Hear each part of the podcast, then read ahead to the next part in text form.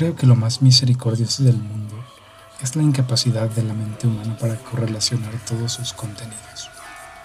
Vivimos en una plácida isla de ignorancia en medio de mares negros del infinito.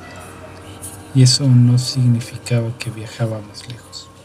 Las ciencias, cada una esforzándose en su propia dirección, hasta ahora nos ha hecho poco daño.